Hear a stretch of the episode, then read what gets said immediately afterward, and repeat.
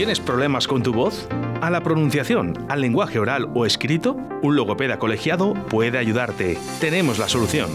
Ofrecemos un servicio individual y personalizado, atendiendo a las necesidades en cada caso. Trastornos lectoescritura y comprensión, trastornos del habla y del lenguaje, recuperación del lenguaje tras un accidente, cerebrovascular, pacientes de Lela, estimulación cognitiva, tratamientos a domicilio para personas dependientes y movilidad reducida. La rehabilitación del lenguaje puede contribuir a solucionar el problema. Gabinete de Logopedia WM, tu logopeda de confianza, con María José Molina y tu primera consulta con valoración gratuita. Logopedia WM. Contacta con nosotros en el 682 12 84 09, calle Dojuelo número 15, Zaratán o en nuestro correo electrónico logopediawm@gmail.com. María José Molina, tu logopeda de confianza.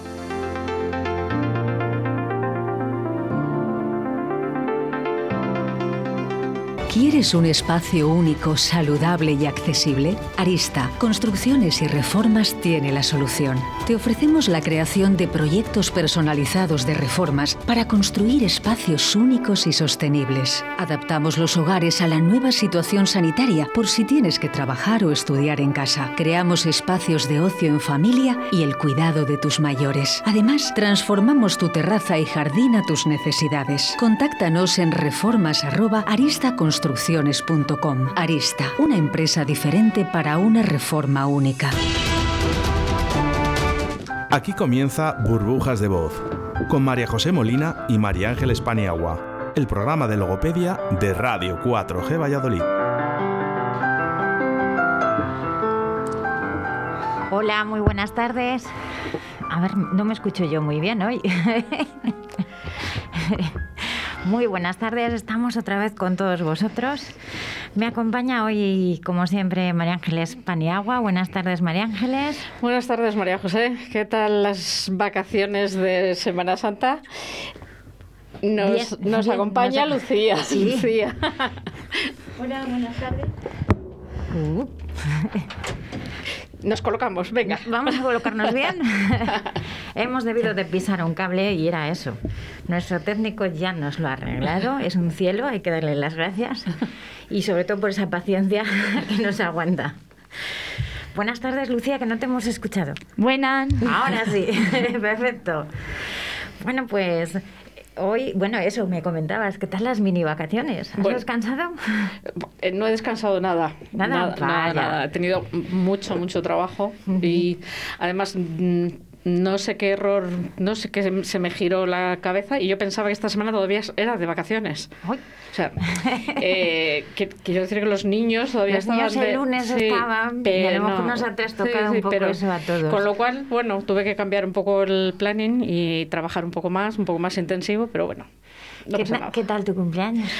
Pues muy, muy, muy bien. Muy bien, me lo pasé muy bien, me felicito muchísima gente. Ya sabes que soy muy disfrutona para los cumpleaños. No paré. Yo por anticipado, ya no me quise otra vez volver a. Además, hice, hice, cumpleaños gitano. O sea, empecé el día 31 a las 10 de la mañana y terminé el día 1 a las 12 de la noche. Qué bien, lo pasé Bueno, eso está muy bien. Respetando medidas sanitarias, ¿eh? que nadie diga que mm, respetando medidas. Por eso duró tanto, porque lo tenía que hacer por parcelas. Fraccionado. parcela. En huequitos. Ahora con estos, ahora con los otros, me cambio para acá, con distancia de seguridad. Sí, sí, sí. Voy a contar como anécdota, le voy a poner un poco los dientes largos a, a Oscar. Reservamos en un restaurante en Tudela, en 239, y que me encontré cuando me senté una botellita de Mauro que me habían encargado para mí especialmente, me estaban esperando con la botellita de man. Te ha dado envidia, ¿verdad? ¿No te ha dado envidia? Vaya. ¿Tú lo sabías? ¿Me la mandaste tú? Ah, te la tomaste. Bueno, eso está bien. Sí, eso está bien. Como españoles que somos, defendamos nuestro vino. bueno, vamos a poner una música y ahora ya volvemos con vosotros. Nos serenamos.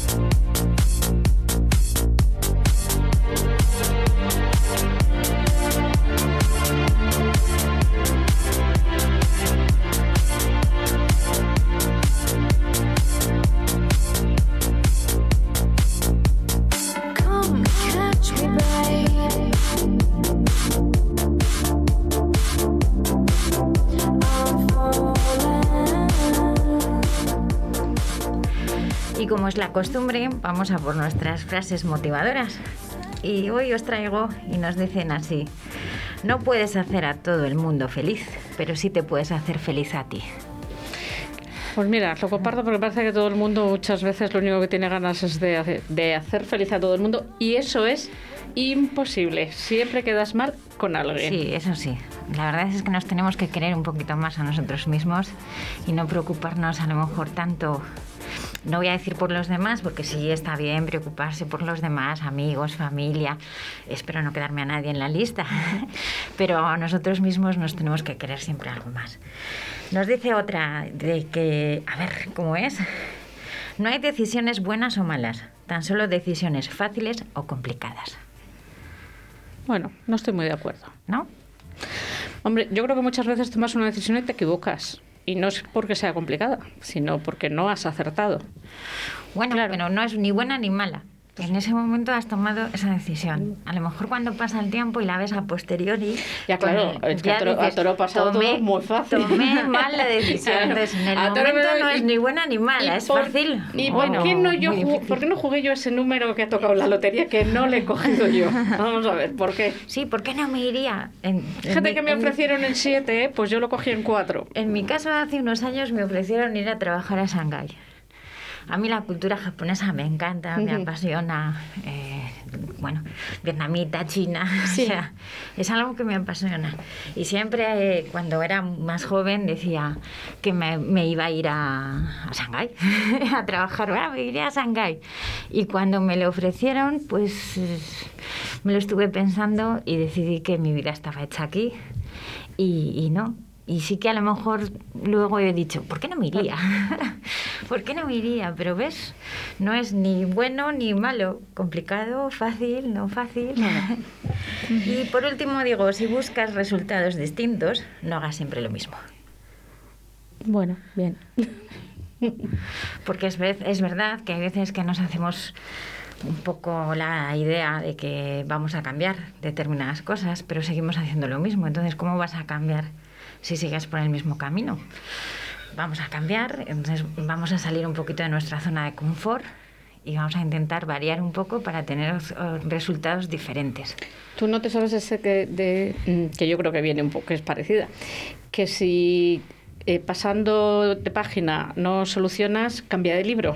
Sí, eso le hemos dicho un día. Pues esto es un poco, pues mm, me recuerda. Eso le hemos dicho un día. Entonces, bueno, salimos de nuestra zona de confort, entre comillas, y nos arriesgamos un poquito más. Cambiamos un poco lo que normalmente solemos hacer.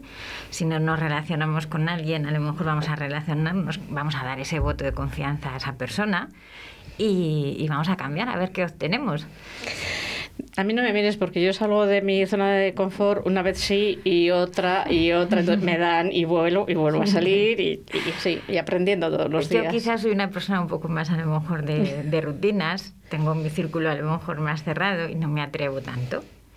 Eh, sí que es verdad que las personas que me conocen saben que cuando yo me pongo nerviosa hablo mucho, si no normalmente más bien escucho. Y, y bueno, pues últimamente estoy saliendo un poquito de, de mi zona de confort, entonces estoy un poco más charlatana porque me encuentro más nerviosa. Con El próximo día pones de Sí. frase que el que no arriesga no gana. No gana, vale, perfecto, lo tenemos. Entonces, Venga, ay, me- no me atrevo a tocar aquí. Venga. con lo que estábamos diciendo, si me vuelvo un poquito más charlatana, ¿qué nos pasa? Pues que tenemos un discurso. y hoy vamos a hablar un poco, vamos a analizar el, el discurso.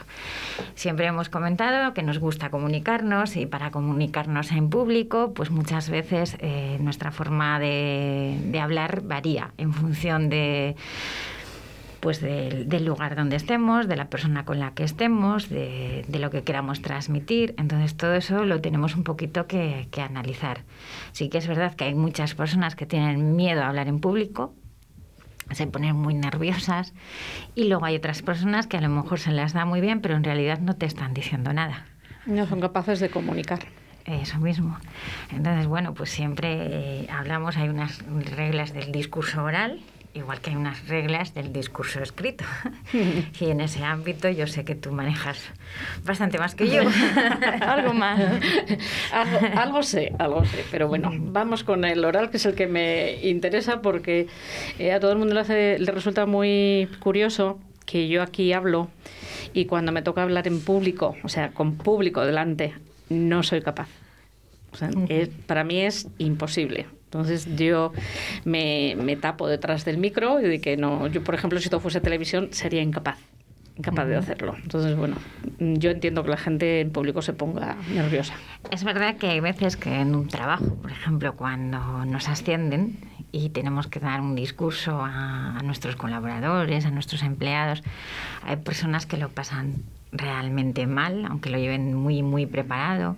Y entonces a lo mejor, pues sí, han trabajado ese, ese discurso, pero le han trabajado escrito. Han seguido unas pautas, tienen lo que van a decir, pero a la hora de comunicar nos falta, nos quedamos y, en realidad no, porque también tenemos que trabajar un poco eh, el tono, la entonación, o sea, todo eso va un poquito relacionado. Es verdad que si hacemos un discurso eh, muy monótono, donde no hay altibajos. No podemos estar sorprendiendo en todo momento, porque claro, si no te están asustando y eso tampoco es. Entonces tienes que controlar un poquito. Cuando se hace muy monótono, es monocorde, eh, lo que nos produce muchas veces es somnolencia. Y nos quedamos dormidos. No es que no nos interese lo que nos está diciendo, es que la forma la que nos Suena lo están como una contando, nos está haciendo La importancia del discurso no verbal, ¿no? Eso mismo. Entonces es verdad que transmitimos, lo hemos dicho muchas veces, con la expresión, Sí. la expresión facial, cosa que ahora mismo, pues con las mascarillas estamos perdiendo un poco. Nuestros ojos dicen nuestros gestos, la forma de movernos, cómo nos expresamos, nuestras manos, o sea, todo nos ayuda a, a comunicar. A mí me resulta muy curioso, ahora que dices las manos, esa postura que tienen todos los políticos, juntando los dedos índices y los, y los que parece que están todos, o sea, es- mm, me imagino que tendrán el mismo logopeda. Tienen todos el mismo, o por lo menos el mismo gabinete, porque No sé hacen si todos... tendrán, a lo mejor, bueno, pues eh, les ha enseñado un psicólogo determinadas formas de, de- de poner las manos o de relajarse. A mí me decían que es muy, muy bueno tener un bolígrafo en la mano cuando hablas en público, por esa sensación de que estás agarrada, de que, Sí. que te protege. Eh, pero bueno, voy a contar como anécdota. A mí me invitaron a dar el discurso de graduación cuando se graduó mi, mi hija Celia. Yo estas cosas lo primero que hago es preguntarle a ella si va a pasar vergüenza, porque si va a pasar vergüenza no acepto. Entonces, bueno, lo primero que hago es... Entonces, eh, se estropeó la megafonía y en lugar de estar estático, el micro había que tenerlo. Y todo el mundo se quejaba. Yo decía, no, no, a mí me ha venido de maravilla tener algo donde, donde Agarrar. agarrarme. Y la verdad, bueno, hay una grabación por ahí, te la pasaré. Me lo, fue muy emotivo, muy corto, ¿eh? Muy corto, porque me, precisamente por, por no aburrir y porque además es que a los pobres chicos, eh, la jefa de estudios, el director, eh, los, los de la asociación de padres, les contamos todos lo mismo. Entonces, bueno, fue un discurso cortito y Sí que emotivo. es verdad que se suele utilizar como muletilla a lo mejor algo, en, en ese caso pues un boli o algo para sentirse un poco más seguro. Eh, hay personas pues que lo hacen con las manos, es una forma a lo mejor de estar en tensión también, digamos. O sea, es un poco el decir, vale, estoy aquí, me han dicho que me mueva así o que no me mueva así o que no haga esto o lo otro y es una forma a lo mejor pues de recordar y, y de decir. Sí que es verdad, se supone que cuando hablamos y mostramos las palmas hacia arriba es que lo que estamos contando es verdad. Sí. Bueno, De hecho, es que cada gesto que hacemos es más bien por lo que supone al público que por lo que él mismo hace, en caso de políticos. O... Por eso tanto el gesto que han mencionado antes. pues Sí. yo cuando les decía, a mí me parece que les cambien un poco la, la- la mímica. Más que nada, no quiero hablar de política, más que nada porque como es un momento muy complicado y nos les Sí. creemos muy poco, pues ya igual el gesto nos cansa un poco, igual necesitamos otro para creérnoslos un poco más, pero bueno. Se supone que también cuando arqueamos las cejas hacia arriba es porque estamos también diciendo algo que, que como que nos expresa más, más intensidad, más lo haces más certero. Entonces, bueno, pues todo, todos, todas esas señales pues eh, normalmente en una conversación tradicional surgen espontáneamente, pero en otras vas buscando a lo mejor esas señales. Unas veces te acuerdas, otras veces no, depende. Si tu discurso te lo estás creyendo tú, lo que quieres transmitir, pues sí. Sí que es verdad que una cosa es hablar y otra diferente es comunicar. No tiene nada que ver. Hay personas que hablan mucho y no comunican absolutamente nada. Mira, en eso también son expertos los políticos. ya que me he puesto esta tarde, pues ala. sí que es verdad que solemos utilizar un modelo comunicativo eh, que se llama, bueno, se utiliza una palabra, es de, un autor, Imes me parece que es, y se utiliza una palabra en inglés, speaking. Ah, speaking. Entonces, cada una de esas letras significa una cosa diferente. Sí que es verdad que como no me acordaba muy bien, lo traigo apuntado. Digo, porque si no me voy a quedar alguna letra por el medio. Entonces, la S eh, define el evento, que es el acto comunicativo. Es imprescindible el uso de la palabra para que se realice, porque claro, si queremos comunicar, vamos a hacer un discurso oral y no hablamos, pues la primera letra ya de speaking nos falta, entonces ya no tenemos nada. Luego en el segundo sería la P, que nos dice que se asocia a un tiempo y a un espacio determinado. Entonces nuestro discurso no puede ser, no va a ser atemporal, va a ir asociado pues al momento determinado, va a ir asociado a, ese espacio, ese contexto donde le estamos dando, porque claro, el contexto que nos rodea muchas veces, incluida la decoración, eh, tiene mucho que ver con el discurso, con lo que decimos o con lo que queremos transmitir. Y en esto hago mención un poco al discurso que nos da el rey en Navidad. Si os habéis dado cuenta, le suelen rodear un poquito acorde a... A la fecha. sí, pero también a los acontecimientos a lo mejor que ha pasado a lo largo del año. poner un una, una fotografía, algo eh, una Foto, un, adorno determinado, la posición no siempre es en el mismo sitio, más, más formal o un poco más informal. Creo que este año, si no este año, el año pasado había un ejemplar de la Constitución que tenía un significado especial. Siempre hacen un entorno. Sí, luego, muy... se, luego se analiza todo. Es verdad que tendemos, tendemos a analizar todo, entonces vamos viendo y ya te vas dando más cuenta, a lo mejor, pues que si la decoración era un árbol de Navidad, iba en tal color o predominaba tal, iba y hacía una reseña A, si llevaba un lazo en la solapa, el color de la corbata. O sea, bueno, en todos lados lo podemos ver, por ejemplo, en un debate electoral también también, también. Sí, bueno, yo he hecho mención porque lo más típico es el, discurso del rey en Navidad, pero todo va relacionado. Eh, normalmente los políticos también juegan con la ropa, con los colores. Jugamos un poco, pues, si chaqueta sí o chaqueta no, claro. Eh, corbata.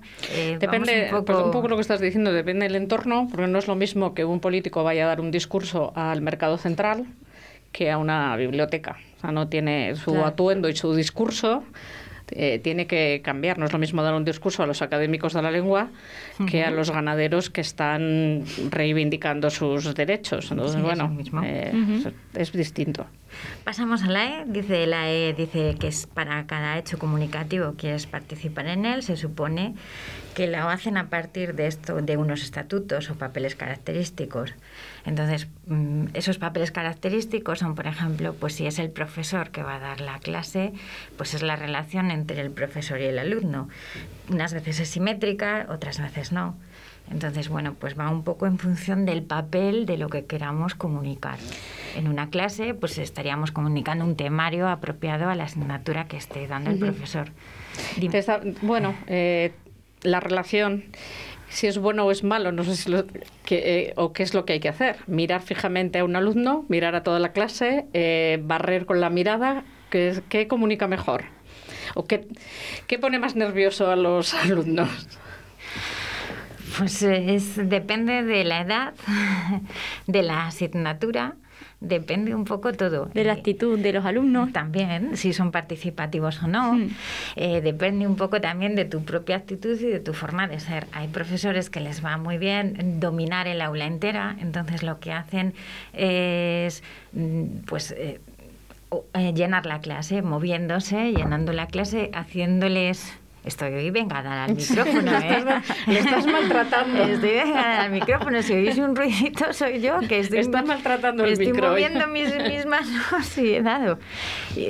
Es la, la acción, lo que estaba diciendo, llenar la clase. En este caso, yo con mis manos estaba llenando la sala. Pues hay profesores que les va mejor. Es una forma también de que los alumnos no se cansen y como que le presten algo más de atención. Porque claro, al irnos moviendo no sabemos por dónde nos va a venir si nos va a coger hablando con el compañero o no. Entonces, es un poquito. Hay otros que a lo mejor les gusta eh, quedarse en un sitio fijo o bien al final de la clase o adelante, o sea, un poco. Y luego también muchas veces tienes que ver los medios con los que juegas para comunicar si tenemos televisión, si no tenemos, si tenemos pantallas digitales, eh, en- Proyector, sí. eh, hoy en día con las mascarillas, el micrófono, si le tenemos o no, si nosotros tenemos una voz más potente y nos van a escuchar o no. Entonces, bueno, pues eh, todos nos vamos adaptando. Lo que a mí me puede servir, a lo mejor a ti no. Sí que es verdad que se tiende a, a poner, hay, hay veces que lo que hacen los profes es asociar determinadas momentos de la vida o anécdotas con parte del temario para que relacionar un poco y te acuerdas un poco y dices, ay, pues si dijo esto, claro, era que me estaba explicando no sé qué. Entonces, vale, otras veces no. Hay niños que a lo mejor en historia les está contando la vida de Juana la Loca y de repente a lo mejor da un hecho actual para que se acuerden y ya no sabes si Juana la Loca fue al mercado a comprar manzanas, en el caso de que esté poniendo el ejemplo, o, o las manzanas se llamaban Juana la Loca. O... Entonces, bueno, hay que intentar mm, diferenciar un poco, sí que es verdad que meter alguna coletilla o algo un poco divertido muchas veces nos hace que, que lo cojamos recordar. más. Luego en el examen te acuerdas de la coletilla y dices, ¿pero qué era lo importante? Sí, luego también eh, hoy en día, pues en, en internet es verdad que salen exámenes Sí. que a la hora de corregir manda algún profe, pues porque hay alguna respuesta un poco de estas graciosas y se hacen virales. Y muchas veces, pues a lo mejor tiene que ver con, con una anécdota que hemos contado cuando estábamos explicando ese tema. Pero bueno, El ingenio. es divertido. Nos habíamos quedado en la A, que utilizan instrumentos verbales o no verbales que sean apropiados. Lo habíamos comentado al principio. Ujú. Estábamos hablando un poco del lenguaje gestual, de un poco la expresión corporal, de todo eso. La K, que actúan en el tono o clave apropiados a los fines. Es lo que decíamos, si le hacemos un discurso eh, que sea totalmente monótono o monocorde, lo que vamos a hacer es que les va a entrar muchas ganas de, de echarse De una siesta. Entonces, hay veces que hay que meter algún tono diferente, nos puede asustar o no, pero bueno, eh, intentar buscar un tono que no sea siempre igual, o sea, que demos un, un toque de, de Un chispita. altibajo. Un- Una chispita. Sí. Eh, a ver dónde nos llegábamos, la letra que nos faltaba. No, nos quedan aún, nos quedan tres, porque es en inglés y es el speaking, el ING al final. Y la I dice, respetan unas normas de la interacción que regulan cómo se toma la palabra y si se puede interrumpir o no se puede interrumpir. Es verdad que hay veces que en algunos debates eh, se interrumpe mucho independientemente, aunque no se pueda, y, y Se no, pierde enten- el discurso. no entendemos, nos, nos perdemos, nos vamos a otro lado, hemos dicho, no hemos dicho, no hemos entendido lo que queríamos decir. Y, y en otros, bueno, pues sí está un poco pactado el poder interrumpir con algún tipo de palabra, de pregunta a lo mejor que vaya relacionado con, con lo que nos están contando. La N dice que siguen unas normas de interpretación que les guían a la hora de dar sentido a lo que se dice. Y la última, que es la G, creo que no hay ninguna letra más, ¿no? Porque No, no, no. dice, este conjunto de componentes se van constru- construyendo en géneros como la conferencia, el sermón, la entrevista radio- radiográfica, el discurso televisivo, bueno, pues un sinfín de, de, de- de conjuntos que podríamos formar de, de- de lo que estábamos hablando del discurso. Un poco en función de, de dónde se dé, lo que, que- lo que se dé, lo que se quiera, un poco las arengas militares, o sea, un poco relacionado con eso. ¿Qué, qué persona, te voy a poner un compromiso, qué Vaya. persona dirías tú, esta persona tiene un discurso que a mí me encanta escucharle? ¿Qué, qué persona? ¿Un político, actor? Mira, eh, yo te voy a decir que se me acaba de venir a la cabeza que tuve la oportunidad este año de conocer a José Luis Sacristán en una conferencia sobre Delibes. Lo hemos, lo hemos hablado un día. Y ya no solo era porque él, su, cómo controla la voz, cómo la sube, cómo la baja, cómo la maneja, como él quiere, y además es muy buen comunicador. Entonces, bueno, para mí fue una sorpresa verle en persona y me, además es que recitó de memoria de eh, trozos, fragmentos de Miguel Delibes y fue eh, increíble. Es que estaba pensando yo ahora mismo, ¿qué- ¿quién pondría de ejemplo? Pues José Sacristán. Sí, lo hemos hablado, lo hemos hablado un día. Es ¿Y a ti verdad que te te gustó. Eh, pues eh, me pillas que ahora mismo mi cabeza está dando muchas vueltas Bueno, porque te tengo... lo voy a poner más fácil. ¿Quién tiene mejor discurso? Discu- ¿Quién es mejor orando, hablando? No eh, ¿Sánchez o Casado? Fíjate que yo creo que comunica más Sánchez que Casado. Yo creo que eso que dices de Casado, que es monótono, que eh, tiene un tonito de voz un poco que no llama, que no llama así a escucharle. Mira, por ejemplo, Rufián me gusta muchísimo los discursos. No me gusta lo que no me gusta su, su discurso, lo que dice, pero me parece que lo hace muy bien, llama la atención. Eh, a mí Rufián me parece un poco agresivo. Puede ser. Entonces ahí ya me pierde. Independientemente ya no me fijo en lo que dice o en lo que no, porque para mí es una persona agresiva, entonces entra como a... me- me- lo que primero que hago es intentar, por así decir, protegerme. Me siento un poco que va, como que va por mí. Pero pe- mira, él, Entonces- aprove- él aprovecha todos los matices del discurso, eh, subir, bajar, eh, la ironía, eh, el cambiar de, de ritmo, eh, o sea, tiene un control mm, espectacular. Sí, no- Independientemente de que luego No es muy no, agresivo digo, su, su discurso. No me da tiempo a lo mejor ya a fijarme lo que quiera decir, Ujú. con lo que conlleva a que ya no estoy ni a favor ni en contra. O sea, ya me, automáticamente con esa reacción a mí ya me ha perdido, porque me siento un poco mm, como violenta, como mi primera intención sería protegerme, es lo que hablábamos, cruzarme, cruzarme un poco los Sí. brazos de forma protectora, que es lo que solemos hacer muchas veces. Eh, Nosotros, las personas, necesitamos eh, nuestra burbuja personal. Entonces, eh, alrededor de nosotros tiene que haber mínimo unos 50 centímetros, si no nos sentimos un poco como agredidos. En el caso de los niños, su burbuja es un poquito más, más amplia. Y yo en ese momento, aunque tenga tres metros, me falta. No, no tengo mis 50 de protección, mis 50 centímetros. Entonces me siento un poco ya violenta, como agredida. Dos minutos, Dos José, minutos. que, No hemos puesto publicidad. que, que luego la pone él, no te luego, luego la pone. Vale, Oscar, muchísimas gracias. Nada, pues casi nos vamos a tener que ir despidiendo porque tenemos nuestra última música. Nos ha quedado mucho, nos ha Eh, quedado casi todo. Retomamos decir. para el miércoles que viene, que me parece un tema muy interesante, y buscamos quién hace buen discurso, quién hace en, no, en la vida Vale, te voy a política. decir eh, el mío, independientemente sea político o no Sí, lo sea. Sí, vamos a buscar Eh, unos cuantos sean buenos comunicadores. Sí, que- ahora mismo yo me diría que el doctor Cavadas, pero Ah. es que soy una fan de él, o Sí, sea, sí. automáticamente se me ha ido la cabeza cuando lo has dicho, pero claro, eh, hay mucho, podríamos pensar, pero me das Sí. unos días y te Sí, digo a ver. Además me parece un tema muy interesante y además con ejemplos los Sí. oyentes lo van a entender muchísimo, Muchísimo mejor.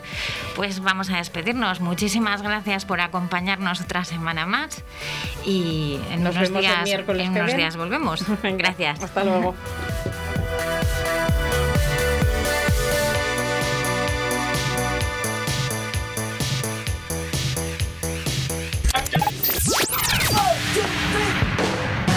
Radio 4G.